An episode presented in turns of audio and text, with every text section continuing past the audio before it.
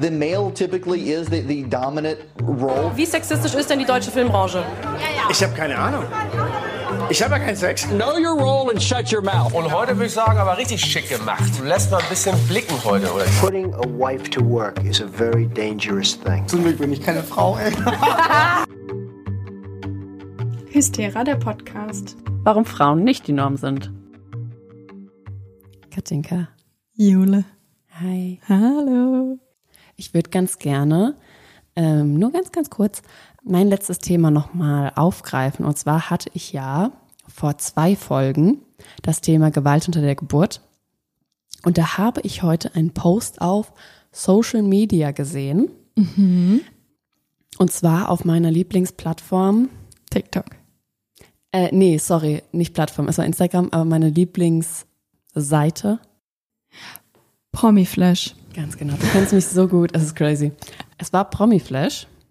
Und ja, ich habe Promiflash abonniert, weil ich es auch sehr witzig finde, über welchen Quatsch die berichten. Und vor allem liebe ich es zu Hate-Watchen ist das falsche Wort, weil das ist ja gar nicht watchen, Hate-Lesen. Und zwar die Kommentare darunter, weil die immer absolut problematisch und absurd und schrecklich sind. Und genau, da haben die heute gepostet am 27. Februar.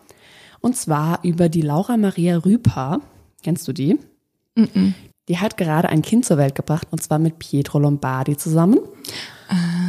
Genau. Promiflash berichtet darüber, denn die Geburt war mit sehr starken Schmerzen verbunden, sagt, sagen sie. Sie schreiben, die Geburt für die Influencerin war mit starken Schmerzen verbunden. Am schlimmsten sei es gewesen, als die Ärztin sie bei der Entbindung unterstützt hatte. Zitat, ich dachte wirklich in diesem Moment, ich sterbe, verrät Laura jetzt. Ich finde, das ist sehr komisch gewordet. Der Moment, als die Ärztin sie bei der Entbindung unterstützt hatte. Das hört sich für mich an nach einem Christella-Handgriff.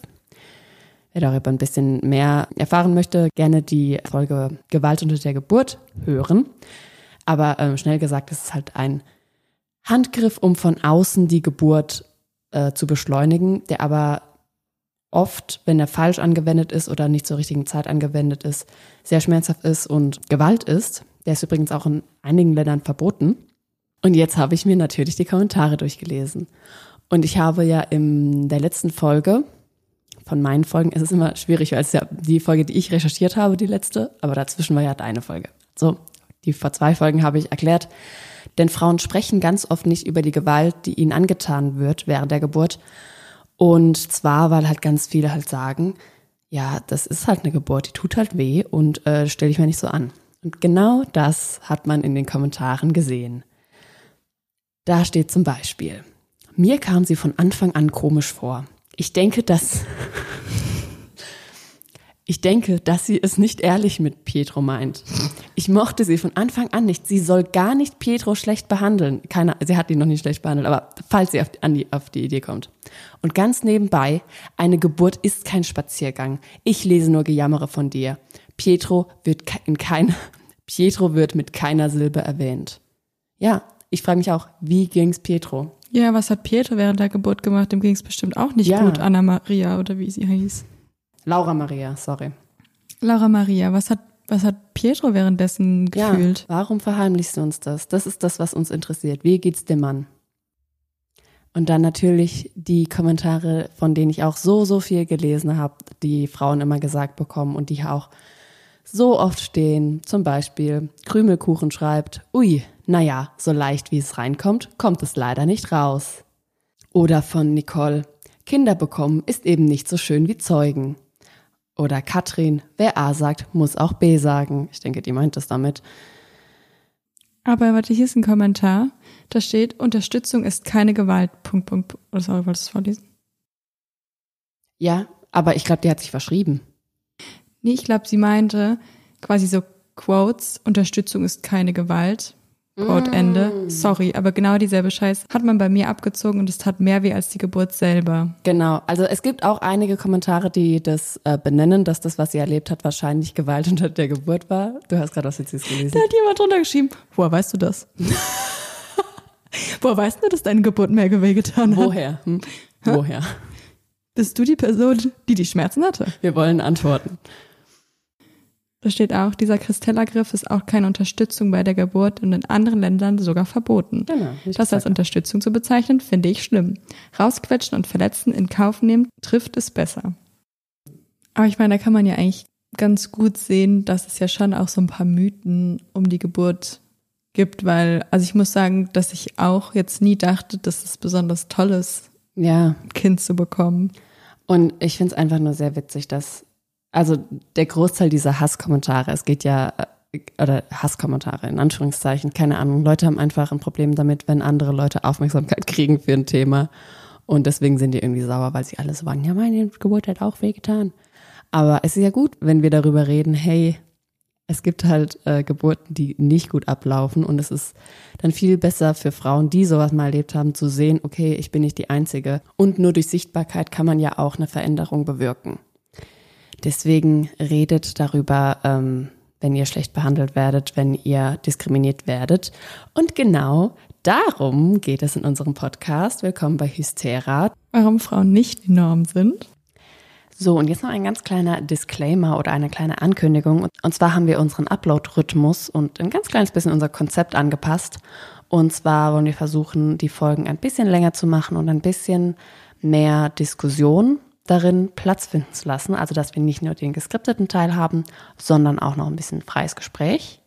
Und zwar wird es dann so sein, dass wir nur nach immer jeden ersten Donnerstag im Monat eine Folge veröffentlichen.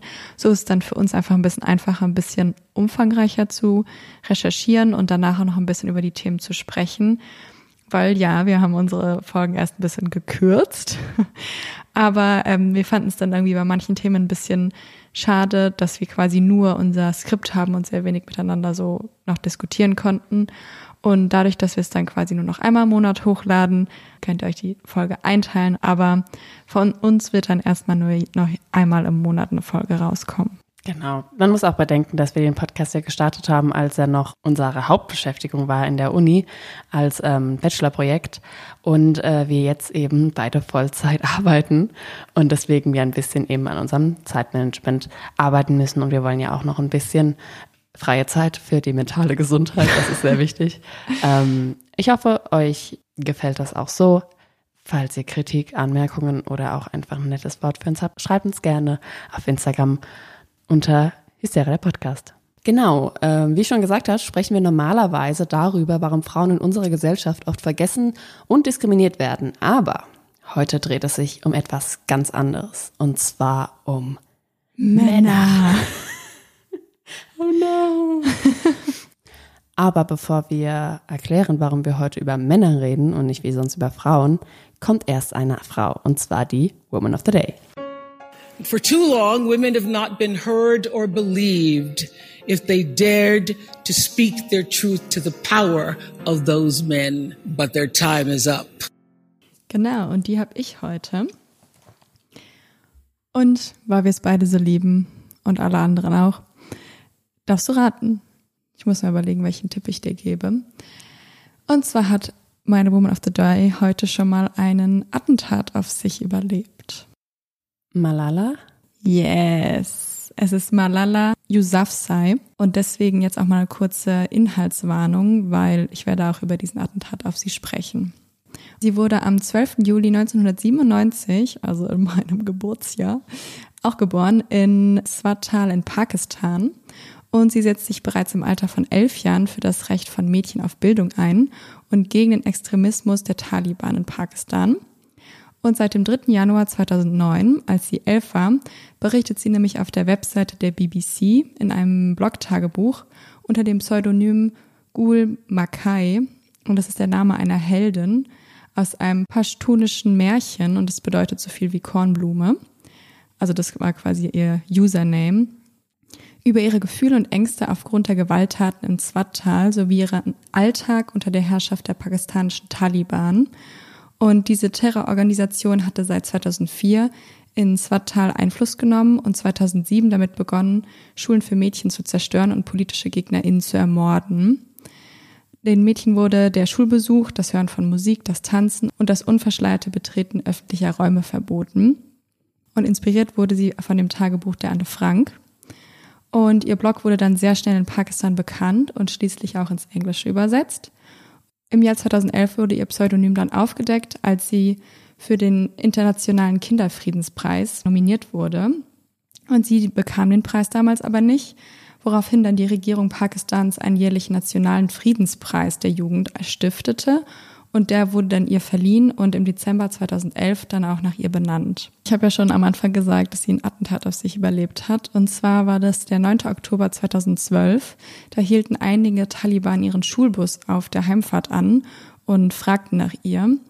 Ein Taliban schoss mit einer Colt 45 aus nächster Nähe auf sie und dabei wurde sie durch Schüsse in Kopf und Hals schwer verletzt. Und außerdem verletzten die Attentäter einer, einiger ihrer Mitschülerinnen. Und Malala musste in einem Militärkrankenhaus in Peshawar operiert werden. Drei Tage nach dem Attentat wurde Malala nach Islamabad verlegt und dort bestand immer noch Lebensgefahr. Und weitere drei Tage später wurde sie dann nach Großbritannien ausgeflogen und kam ins Queen Elizabeth Hospital in Birmingham. Da wurde erst vor kurzer Zeit eine neue Abteilung eröffnet, die war spezialisiert auf Schusswaffenverletzungen und Kopfwunden von Soldatinnen und dorthin wurde sie dann verlegt und operiert. Und nochmal kurz ein bisschen genauer zu ihrer Verletzung, weil es schon krass, dass sie das überlebt hat. Und zwar konnte sie sich am Anfang wegen eines Luftröhrenschnitts nicht mit dem Krankenhauspersonal verständigen und musste dann eben alles aufschreiben, was sie sagen wollte. Und das Projektil war oberhalb ihres linken Auges eingedrungen und hatte Teile des Schläfenbeins sowie des Oberkiefers im Bereich der Unterschläfenfläche und des Oberkieferhöckers sowie Teile des Unterkiefers zerstört, also eigentlich fast ihre eine ganze Gesichtshälfte. Und Anfang Januar 2013 verließ sie dann das Krankenhaus vorerst und wurde dann in den folgenden Wochen, musste sie nochmal zurück, um eben eine plastische Rekonstruktion ihres Schädels gemacht zu bekommen. Und das sieht man ja auch so ein bisschen, wenn sie spricht, dass ihre eine Gesichtshälfte bewegt sich nicht mehr ganz so wie die andere quasi. Auch bei der Operation wurden wieder Teile ihres Gehörs, konnten wiederhergestellt werden. Es gab dann auch ein Bekennerschreiben der Taliban für den Anlass des Anschlags. Und zwar war der Grund dafür, weil sie sich eben für die Schulbildung von Mädchen eingesetzt hat oder generell für die weibliche Bevölkerung eingesetzt hat. Und im September 2014 wurden dann die Täter gefasst und am 30. April 2015 wurde dann der Schütze und weitere neun beschuldigte Personen in Pakistan zu lebenslanger Haft verurteilt. Das Problem war aber, dass am 5. Juni 2015 dann bekannt wurde, dass acht von zehn Inhaftierten wieder freigelassen werden mussten aus Mangel an Beweisen.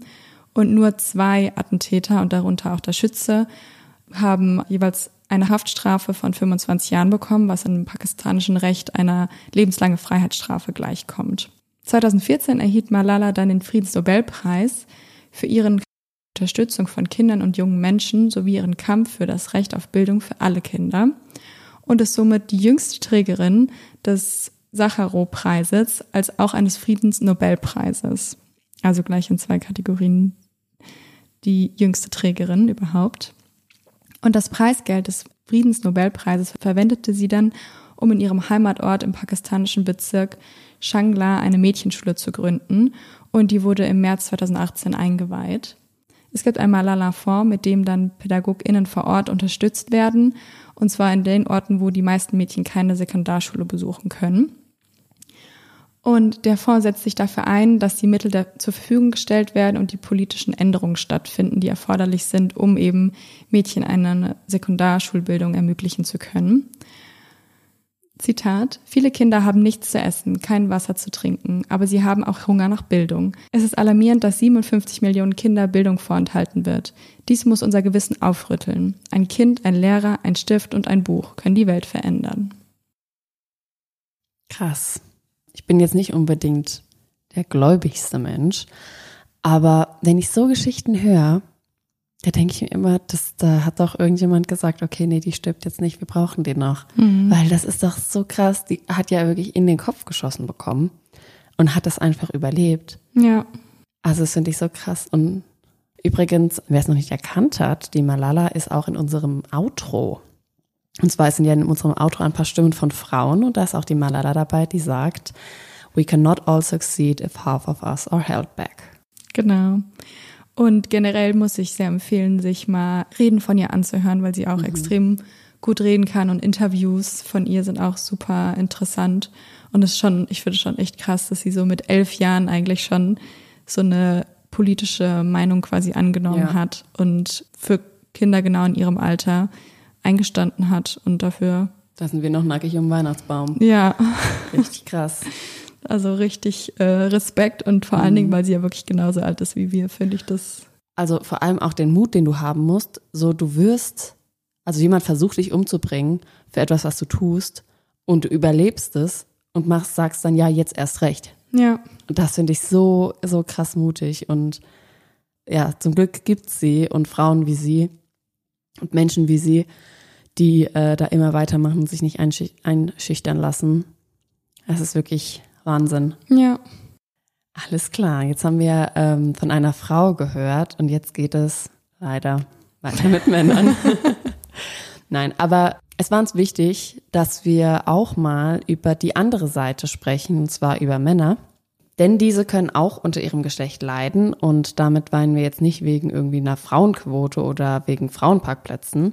Da müssen wir auch ganz klar dazu sagen, Männer werden jetzt nicht wie Frauen oder andere Minderheiten diskriminiert, aber trotzdem wird von Männern erwartet, unter dem Patriarchat eine bestimmte Rolle zu erfüllen. Und darauf wollen wir in den nächsten zwei Folgen eingehen, wie diese Rolle Männern auch schaden kann. Wir denken, dass Männer genauso von der Abschaffung des Patriarchats profitieren können wie auch Frauen. Und ich glaube, dass es eben viele Männer das nicht so sehen und viele Männer glauben, dass äh, der Feminismus ihnen irgendwie etwas wegnehmen würde. Ich stelle mir das dann immer so vor, dass sie sich halt Gleichberechtigung wie so eine Torte vorstellen. So, wir wollen jetzt ein größeres Stück, deswegen können sie weniger haben. Aber so ist es ja nicht, sondern es sollten alle einfach gleich viel haben, denn es ist für alle gleich viel da eigentlich. Genau, und es geht ja auch generell ähm, im Feminismus nicht daf- darum, dass Frauen mehr bekommen, sondern dass Frauen erstmal auf die gleiche Stufe gestellt werden, um dann eben das gleiche Recht zu haben, aber ja gar nicht, aber wie du sagst, es ist ja, man kann ja gar nicht weniger bekommen, nur dadurch, dass jemand auf Ja. der gleichen Stufe steht irgendwie. Ja, weil es ist ja, es ist ja wirklich nichts Materielles, es ist ja wie, wie Liebe. es ist ja nicht so, dass wenn du jemanden mehr liebst, dass du jemand anderen deswegen weniger lieben musst. Ja. Das ist ja ein romantisches Beispiel, das ich gerade genommen habe. Aber nee, aber genau das ist es, was du auch sagst. Wir wollen Gleichberechtigung. Wir wollen nicht mehr sein als Männer. Wir wollen einfach genau gleich sein. Deswegen finde ich auch eigentlich das Wort Feminismus ganz gut, obwohl es da ja viel Diskussion drüber gibt, dass man das vielleicht irgendwie anders nennen soll, dass eben Frauen nicht mehr so her hervorgehoben werden. Aber ich finde es eigentlich ganz gut, weil das Wort Feminismus für mich auch zeigt, dass eben nichts unterdrückt wird oder irgendwie runtergemacht wird, wie wir ähm, wollen jetzt, dass Männer weniger Rechte haben, damit wir gleich viel Rechte haben. Nee, wir wollen etwas hervorheben oder, oder, oder aufwerten, damit wir eben alle gleich haben. Und das ist halt, dass wir Frauen und anderen Minderheiten mehr Rechte geben, sodass alle genug Rechte haben. Ja, und ich finde, es geht eigentlich im Feminismus ja gar nicht nur, also geht es generell nicht nur um die Frauen, aber es, es geht ja auch vor allen Dingen von dem Wort her sehr viel mehr um alles, was als feminin konnotiert ist, aufzuwerten Genau. oder gleichzusetzen. Und da geht es ja gar nicht prinzipiell um die Frau, sondern irgendwie einfach, was quasi mit der Frau assoziiert wird, mit femininen Dingen assoziiert wird, Ja, dann gleichzustellen. genau. Auch ein guter Stichpunkt, weil darüber werden wir noch sehr viel reden jetzt.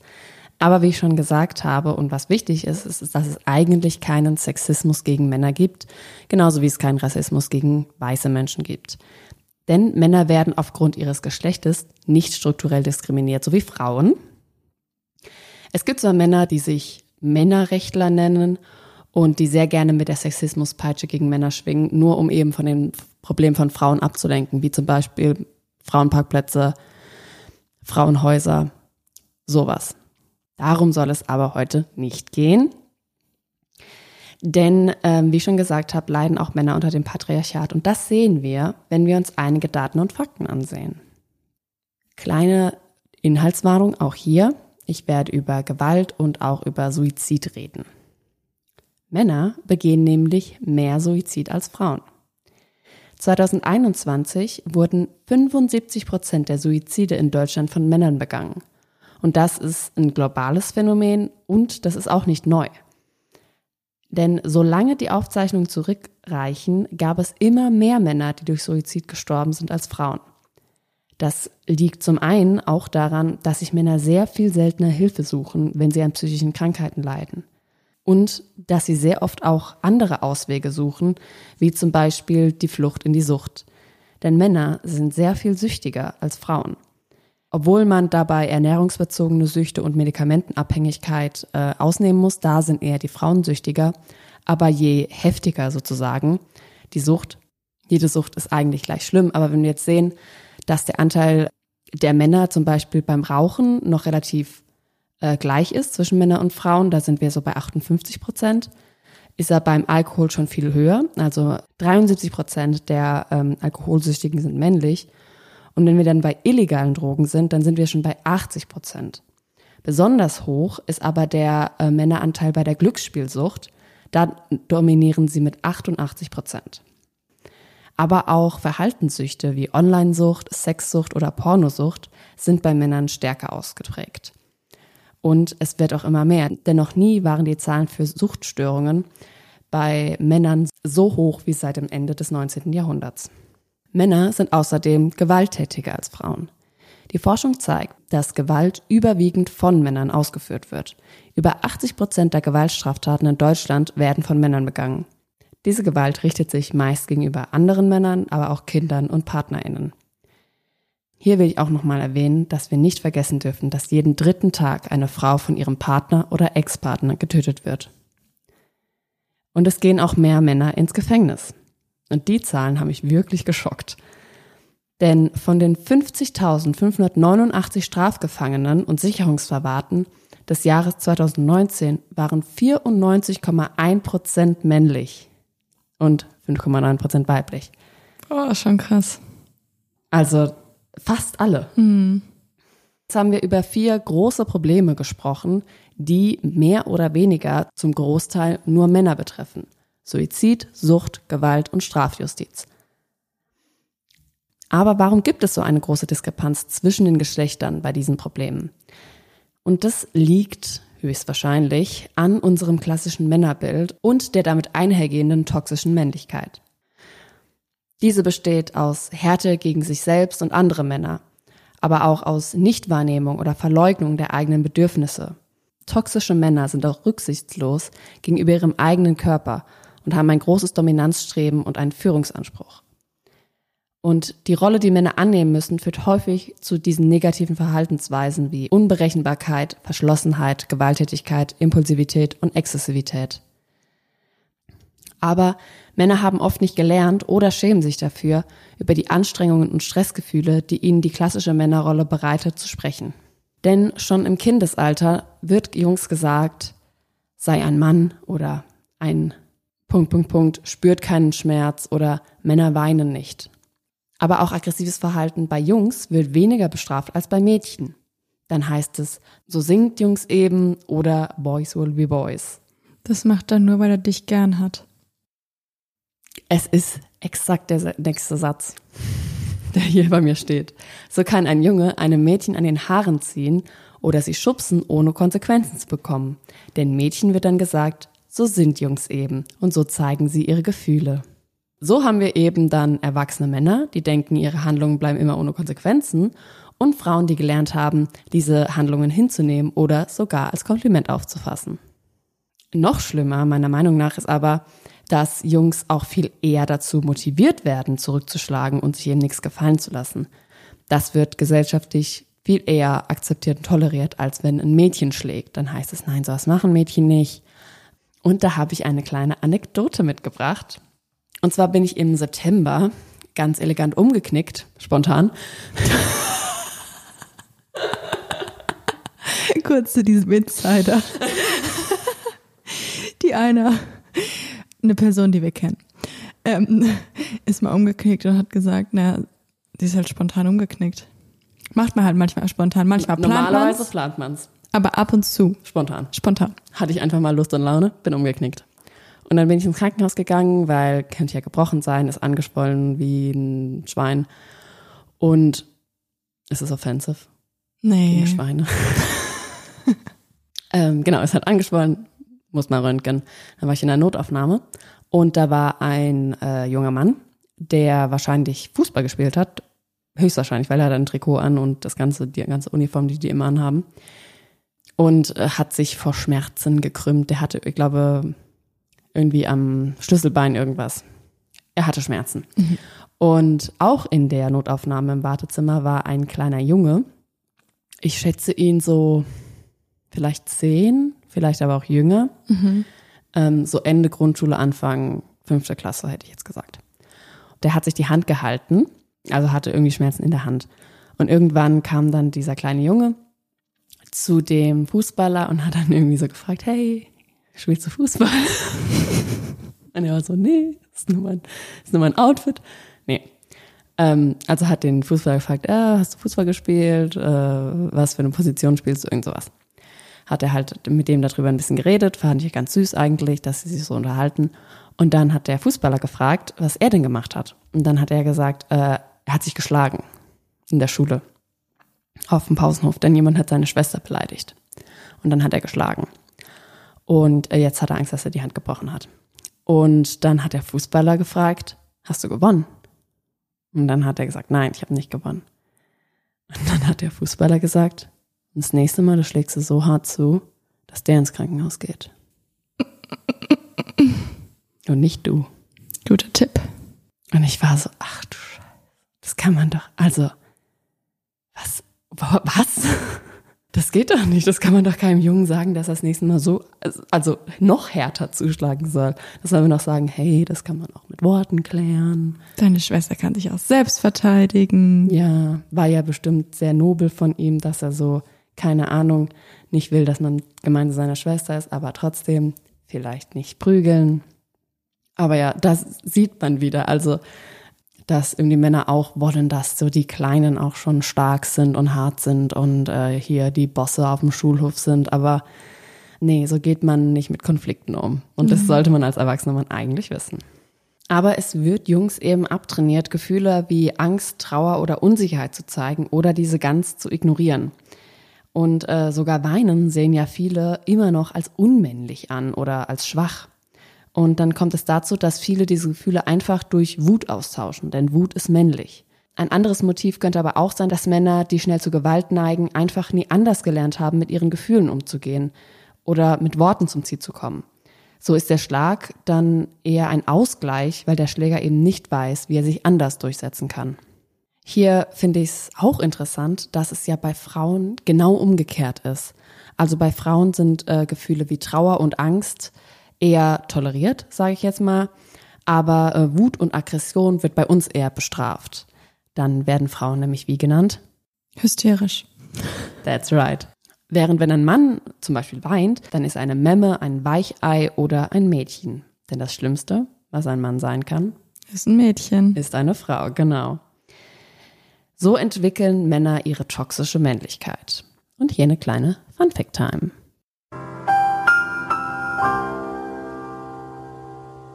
Denn der Begriff toxische Männlichkeit ist bei vielen schon eine Standardvokabel. Aber was ist eigentlich toxische Männlichkeit? Man versteht darunter, vereinfacht gesagt, das Festhalten an traditionell männlichen Denk- und Verhaltensweisen, mit denen jedoch Männer und männlich gelesene Personen sich und andere schaden können. Durch das Aufrechterhalten dieser veralteten Denkweisen ist Männlichkeit oft mit bestimmten Eigenschaften verknüpft, wie eben stark, hart und unnahbar sein. Toxische Männlichkeit bedeutet aber natürlich nicht, dass Männer an sich schädlich sind. Es sind verschiedene Aspekte, die aufgrund der Gesellschaft und der Kultur vorgeben, wie Männer sein sollen. Und das geschlechtsspezifische Rollenbild bekommen wir schon seit dem Tag unserer Geburt vorgebetet. Katinka, du hast ja Brüder. Würdest du sagen, dass du nicht nur in der Beziehung mit deinen Eltern, sondern auch, also so generell deine Kindheit, dass du anders behandelt wurdest als deine Brüder oder generell Jungs? Also meine Eltern mich zu meinen Brüdern gar nicht. Ich durfte die gleichen Sachen machen. Ich musste die gleichen Sachen machen. Nö, überhaupt nicht. Ich würde eher sagen, es ist dann, wenn war es so ein Altersding. Aber jetzt so in der Schule oder im Kindergarten, ist es dir da mal aufgefallen?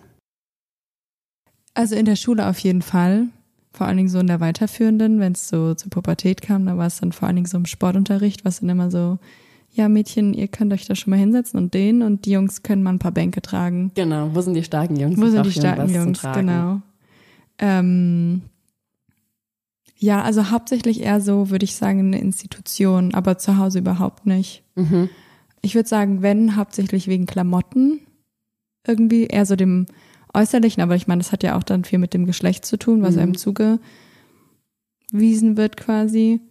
Ich finde, man kann das selber gar nicht so sagen. Das können eigentlich nur Außenstehende sagen, weil man ja selber sich gar nicht mehr erinnert, so was durfte man und was nicht, so auch als ganz Kleinkind. Aber ich muss schon sagen, dass mir so ein bisschen aufgefallen ist, weil ich ja keine Cousinen habe, aber ich habe ähm, nur Cousins. Und da ist mir schon ein bisschen aufgefallen, dass ich so ein bisschen anders behandelt wurde. Aber also ist jetzt nicht irgendwie nicht stark. Also ich konnte immer, ich durfte immer bei einem mitmachen und so. Ja, ich glaube, dass da auch sehr viel unterbewusst passiert und vor allem auch in der Schule und in den Medien und auch mit was für Spielzeug, was man eher bekommt. Ähm, damit wird man auf jeden Fall, In so Da- eine Richtung gelenkt. ne? genau, da wird man auf jeden Fall beeinflusst. Das will natürlich auch kein Elternteil von sich sagen, dass äh, er oder sie irgendwie Unterschiede macht bei den Kindern. Aber Mädchen und Jungs werden unterbewusst vor allem anders erzogen. Äh, Das sagt auch das Autorinnenpaar Almut Schnerring und Sascha Verlan, die sich schwerpunktmäßig mit geschlechterspezifischer kindlicher Prägung beschäftigen.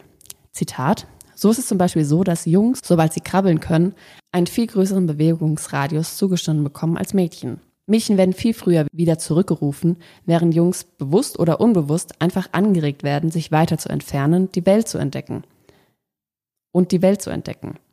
Und wenn die Kinder ein bisschen älter sind und wenn beispielsweise auf dem Spielplatz irgendetwas passiert und sich die Kinder wehtun, dann wird bei den Jungs tendenziell eher mal so kurz drüber gewischt und gesagt, ist nicht schlimm, kletter wieder hoch, während die Mädchen zu verstehen bekommen, dass sie das nächste Mal doch ein bisschen vorsichtiger sein sollen, dass sowas nicht noch einmal passiert. Und dann haben wir natürlich solche Folgen, dass Männer insgesamt mehr Raum einnehmen als die Mädchen und dann auch später sehr viel unvorsichtiger und risikobereiter sind als die Mädchen. Aber wir werden natürlich nicht nur vom Elternhaus beeinflusst, sondern auch von den Medien. Und in den typischen Medien für Jungs fällt dir da was ein? Ich hatte da richtig Probleme.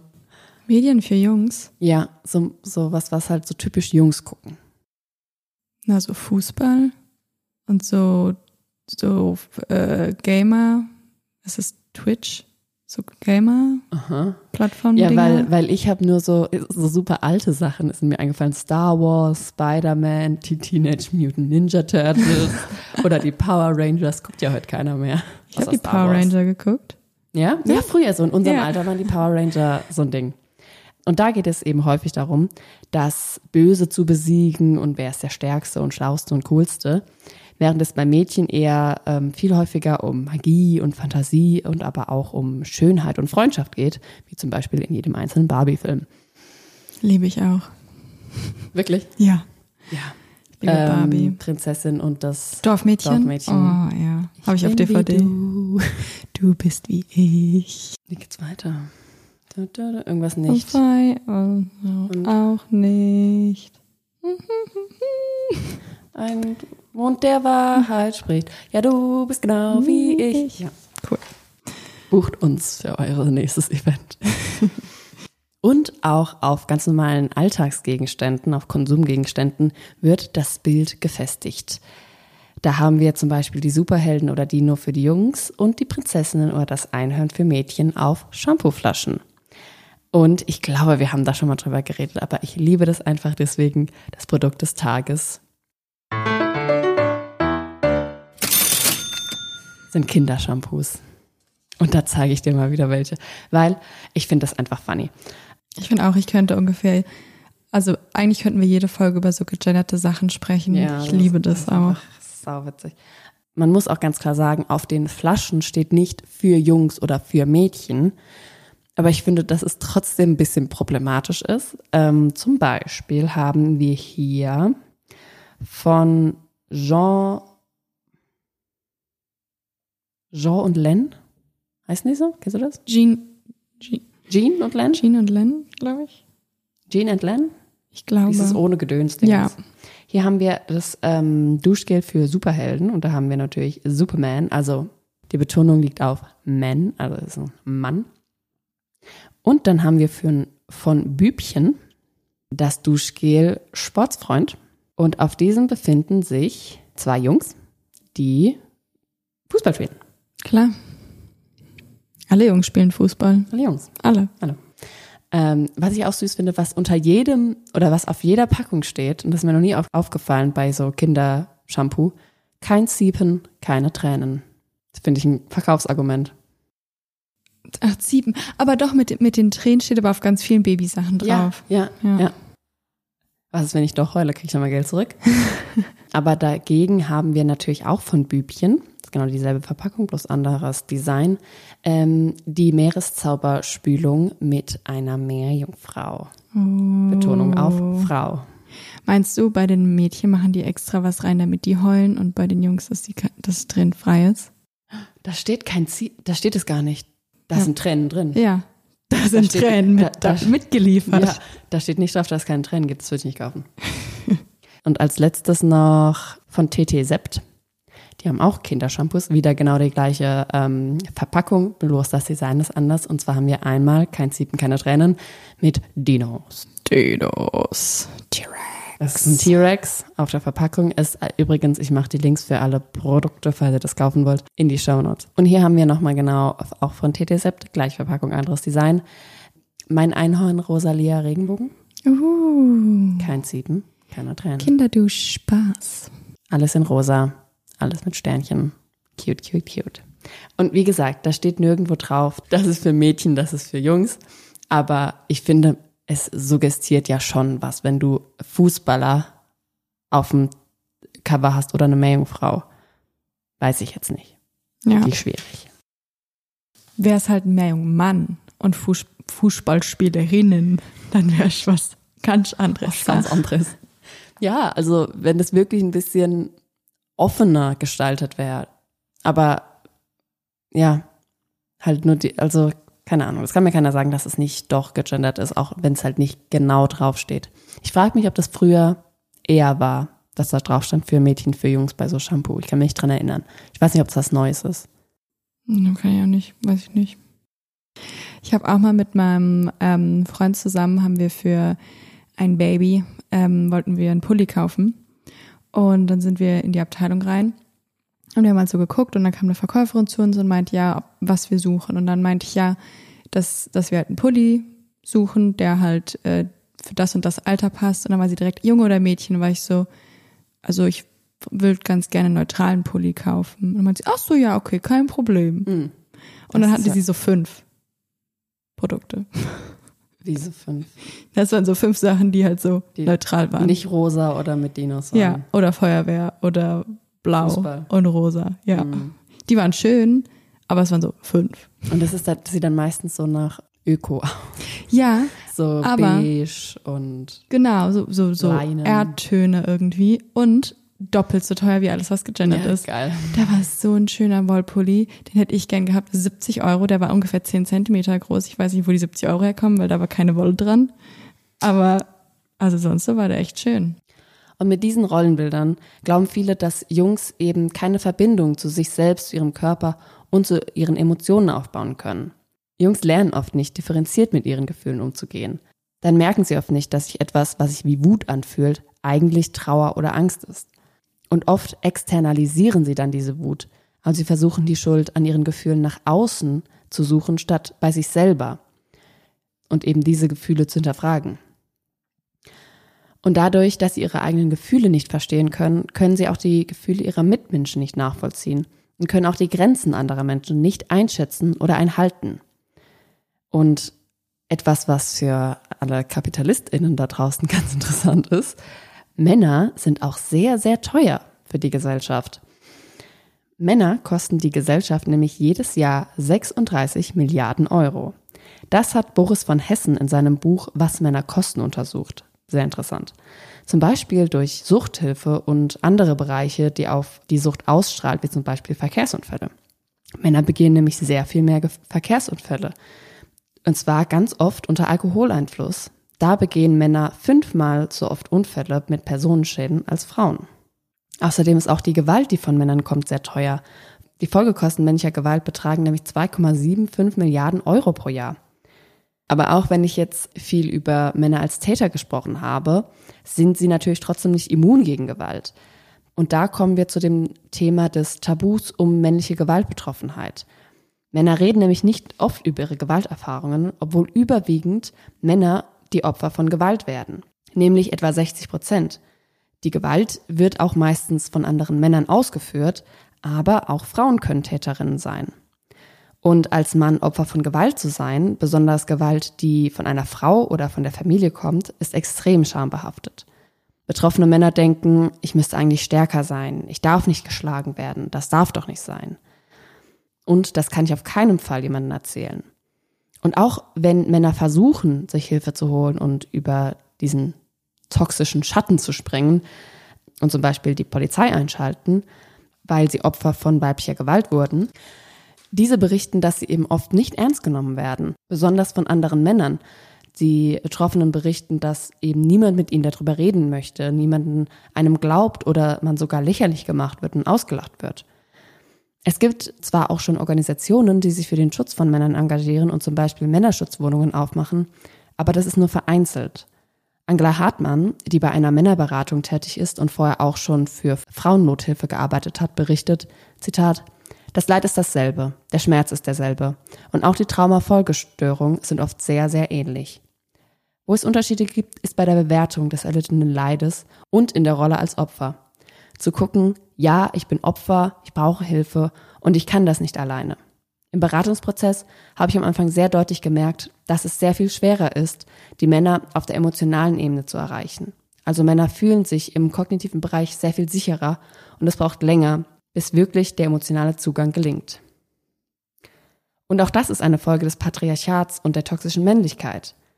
Und diese toxische Männlichkeit, die macht Männer krank. Eine US-amerikanische Studie aus dem Jahr 2014 zeigt, dass toxische Männlichkeit mit der psychischen Gesundheit von Männern zusammenhängen kann. Die Studie zeigt auch, dass Männer bei Problemen sehr viel seltener medizinische Hilfe aufsuchen, wie ich schon vorhin erzählt habe, aber auch wichtige Vorsorgeuntersuchungen nicht machen, aus Angst schwach zu wirken. Ist dir denn schon mal aufgefallen, dass Männer in deiner Umgebung geprägt sind von toxischer Männlichkeit? Also ich muss sagen, so Mans, Mansplaining halt sehr oft, aber ich weiß nicht, ob das jetzt auch zur toxischen Männlichkeit zählt wahrscheinlich auch, ja. Also so Mansplain auf jeden Fall. Ich muss aber sagen, dass bei vielen so in meinem Umfeld, die das dann selber halt wissen und sagen so, oh, sorry, das habe ich jetzt gerade gemansplained. Also, dass sie das selber sich auch so reflektieren auf jeden Fall. Ja, das äh, würde ich auch sagen. Also ich würde auf jeden Fall sagen, dass eigentlich fast jeder Mann irgendwie von toxischer Männlichkeit beeinflusst ist, aber dass es halt ein ganz krasses Spektrum ist von eben, ich weiß, dass es ein Problem ist und ich versuche mich zu bessern, aber ähm, man ist irgendwie in seinem Muster drin, bis du halt full-on Frauen hast. Also klar, das ist irgendwie ein Spektrum, aber ich habe das Gefühl, dass jeder da irgendwie ja Züge in sich hat, wie auch wir von eben der Gesellschaft irgendwie beeinflusst sind ja, auf jeden Fall. Und ich hatte es tatsächlich auch schon, dass dann, wenn ich so von unserem Podcast erzählt habe, dass dann mal jemand gesagt hat, ja, aber ihr könnt ja auch mal über Männer sprechen, weil Männer haben es ja auch nicht einfach. Und ähm, ja, jetzt wird immer nur darüber gesprochen, dass irgendwie Frauen oder ähm, Menschen, die eine andere sexuelle Orientierung haben als heterosexuell, dass, dass die irgendwie schwer haben, aber ein heterosexueller weißer Cis-Mann hat es ja auch manchmal schwer.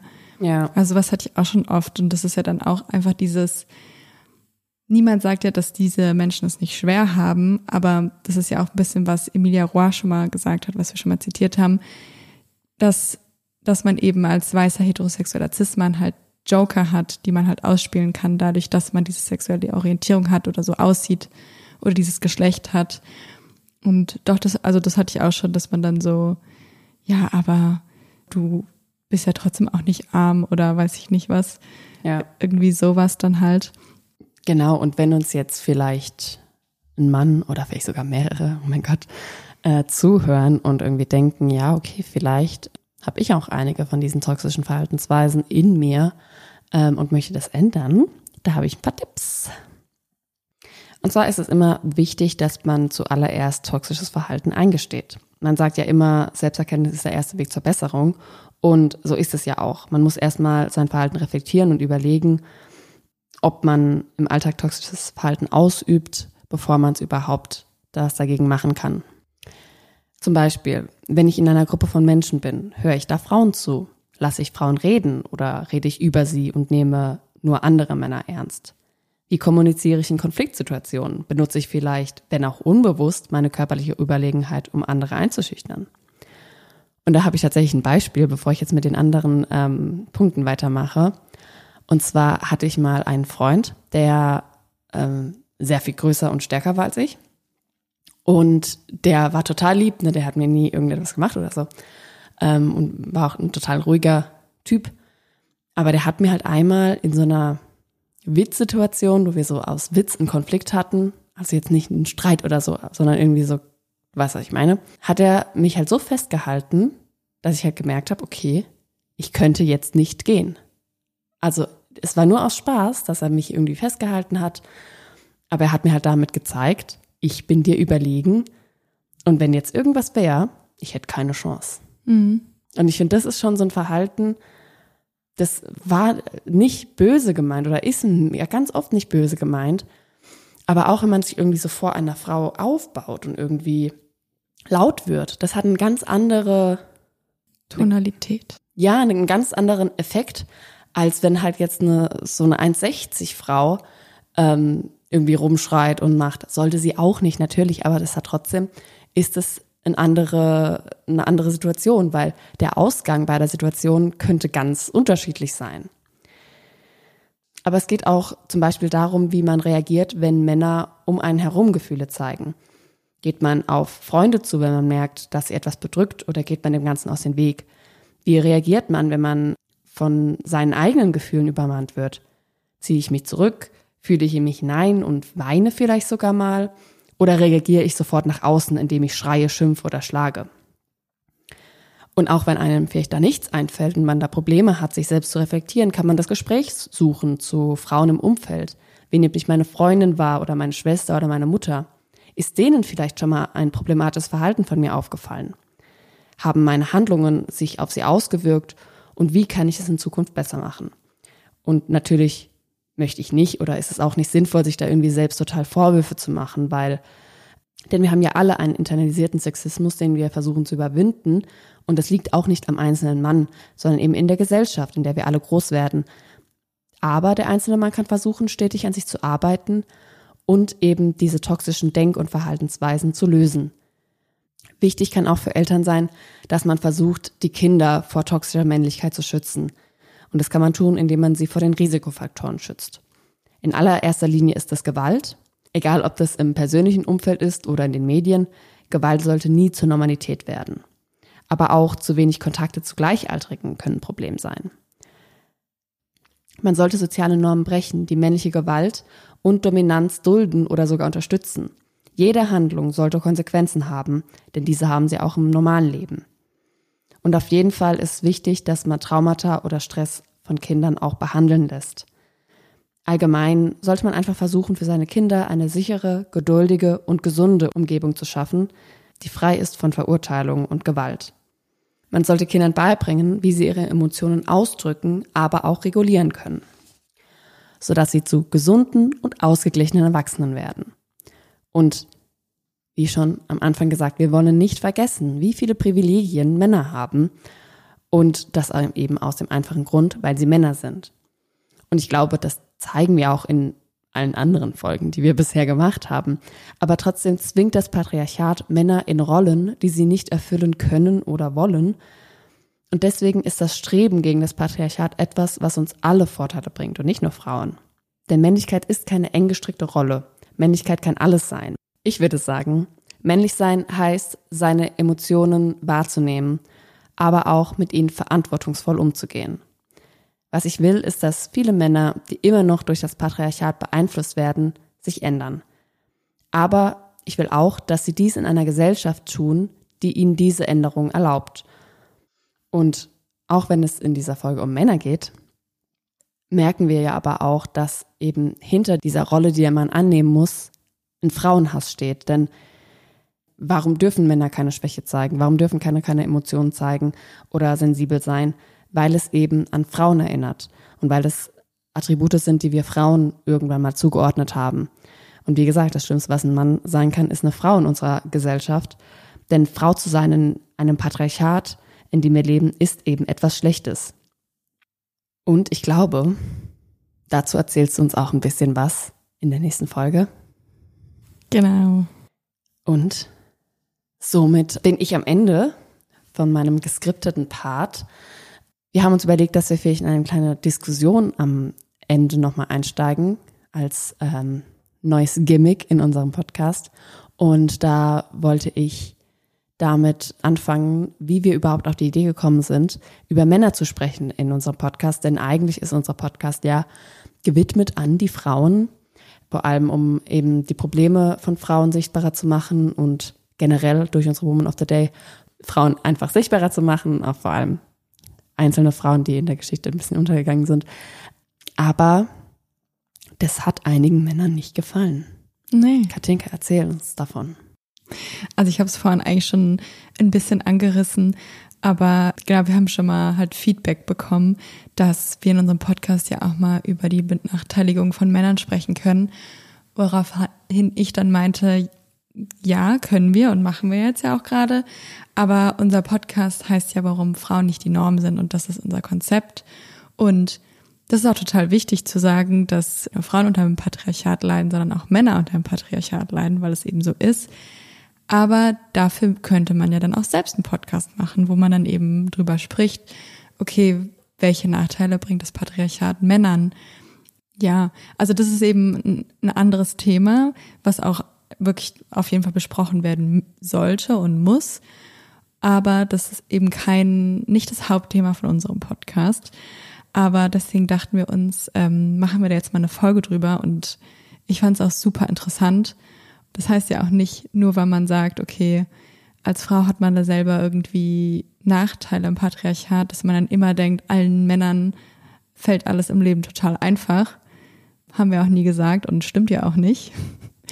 Aber genau so sind wir zu der Folge gekommen. Aber das ist ja auch so ganz oft so ein Argument, sag ich jetzt mal, von anderen Männern, die eben so gegen den Feminismus sind oder ähm, sich da eben drüber beschweren, dass sie sagen, ja, aber Männer, denen geht's ja auch schlecht. Und das ist ja auch so, aber erstens ist es Whataboutism.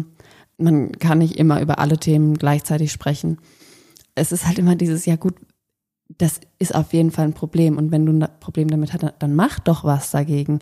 Also wir können ja auch nicht alle alles abdecken. Und das war ja auch irgendwie so ein bisschen der Gedanke auch hinter dem Konzept, das wir uns überlegt haben. Und zwar haben wir gesagt, okay, wir wollen einen Podcast machen. Für alle, die es nicht wissen, das war auch unser Bachelor-Projekt anfangs. Und haben dann gesagt, ja, wir wollen über Ungerechtigkeiten erstmal sprechen, über, ähm, ja, über Themen, ja, die einfach ungerecht in der Welt sind. Und das war eben sehr viel breiter gefasst. Und wir haben dann halt auch irgendwann gesagt, gut, das macht jetzt nicht so viel Sinn, wenn wir jetzt über ähm, die Rechte von indigenen Völkern sprechen zum Beispiel oder über nicht weiße Personen, weil davon sind wir einfach nicht betroffen. Und deswegen haben wir gesagt, okay, wir reden über das, was uns betrifft. Und das ist eben der Alltagssexismus, den wir erleben und auch eben die, die Nichtbeachtung von Frauen. Deswegen ist es halt auch eigentlich ein Thema, ähm, womit wir uns jetzt nicht so viel befassen, obwohl ich es auch, wie gesagt, wir haben dann das gesagt, wir machen das Thema einmal, weil es eben ja auch Frauen betrifft. Also, wie ich schon am Schluss gesagt habe, das dahinterliegende von diesem Problem, dass eben Männer keine Schwäche zeigen dürfen, ist eben die Ähnlichkeit zu Frauen und dass eine Frau zu sein immer noch etwas Schlechtes ist in unserer Gesellschaft. Ich habe dazu noch kurz einen äh, TikTok, was dazu noch passt. Moment. Why, why would you say my life is privileged? For one, you're a man. You know, most people commit suicide are men. Most people who work in dangerous workplaces are men. Most people who fight in war are men. And who set that system up? Genau. Jetzt ist irgendwie, es macht auch ein bisschen wütend, wenn man sowas hört, wenn, wenn so Männer, sorry, aber rumheulen, ähm, diese, diese auf jeden Fall validen Punkte und dann aber von Frauen erwarten, dass sie das jetzt für die lösen. Ja. Also sorry, aber wer, wer sind denn, genau, wer, das, worüber wir in unserem Podcast ja andauernd reden, wer sind denn die Entscheider, wer sind denn die Machthaber? Es waren immer Männer. Männer haben dieses System aufgebaut, deswegen ist es ja das Patriarchat. Und deswegen, ja, müsst ihr auch mal was machen. Jetzt sind wieder zwei Frauen, die darüber reden. Ähm, Aber ja, ich glaube aber, wir sind auch auf einem besseren Weg. Ich glaube, da gibt es mehr Männer, vor allem auch Transmänner und, und äh, nicht heterosexuelle Männer, die da auch wirklich viel gute Arbeit leisten. Ja, auf jeden Fall. Und ne, das sollte jetzt auch am Schluss jetzt gar nicht so Männer, Männer, Männer. Aber man ist dann manchmal irgendwann ist man so ein bisschen genervt, wenn man sich so denkt, so ja, aber es also wir, wir sprechen ja gar nicht darüber, dass es uns so mega schlecht geht, sondern wir versuchen einfach auf Sachen aufmerksam zu machen und dass man das mal ein bisschen hinterfragt, okay, wieso ist es überhaupt so? Und deswegen ist ja Feminismus auch überhaupt nichts gegen Männer, sondern eigentlich mit Männern zusammen. Also Männer sind ein feministisches Thema, einfach genauso wie Frauen ein feministisches Thema sind. Genau, weil wir ja auch alle in einer Gesellschaft leben und nicht alle irgendwie unter einer ähm, Glocke irgendwie steril von allem anderen zu betrachten sind, sondern wir leben ja alle in einer Symbiose zusammen. Und ähm, deswegen hat das ja alles Wechselwirkungen. Oh mein Gott, was habe ich denn da gerade gesagt? hat das gestimmt? Ich glaube nicht. Ähm, aber ja, du weißt, was ich meine. Ähm, deswegen ist es ja auch wichtig, dass wir darüber sprechen, aber auch, dass nicht äh, deswegen die Probleme von Frauen nicht in den Hintergrund gerückt werden sollen. Und das ist ja genau das, was ich am Anfang auch besprochen habe mit diesen ähm, Männerrechtlern, wie sie sich nennen, die eben dann direkt dieses Whataboutism rausholen. So, aber Männern geht schlecht, weil ähm, es gibt Frauenparkplätze und die Frauenquote und sowas. So darum geht's nicht. Es geht eher um ja um diese emotionale Seite, die eben Männer nicht zeigen dürfen. Genau. Diese Woche haben wir das Thema vor allem den Männern gewidmet und deswegen sagen wir auch diese Woche nicht nur für alle Frauen, sondern natürlich auch immer für alle Männer da draußen. Bleibt schwierig. It is no longer acceptable to discuss women's rights as separate from human rights. This has to stop. We cannot all succeed when half of us are held back. It is time to break the silence. Aber was ist eigentlich toxische Männlichkeit? Wir verstehen, nee, Mann. Man versteht darunter, vereinfacht gesagt, nee, Mann. Was? Du hast gerade den Satz am angefangen und hast gesagt, nee, Mann. Aber, weil du hast gesagt, ach egal, wenn du es dir anhörst, weißt du, was da sich lustig okay. Ich bin so gespannt einen viel größeren Bewegungsradius zugestanden bekommen als Mädchen. Das war mein Knie, sorry. Oh mein Gott. Geht's dir gut? Ja. Knackt immer. Und wie gesagt, da steht nirgendwo drauf, dass es für Män Männchen, das ist für Frauchen. Man sollte Kindern beibringen, wie sie ihre, wie sie ihre Emotions. Man sollte Kindern beibringen, wie sie ihre sag mal, das ist ein einfaches Wort. Frauen ähm, in die Sichtbarkeit zu drücken. Geht da jetzt hin?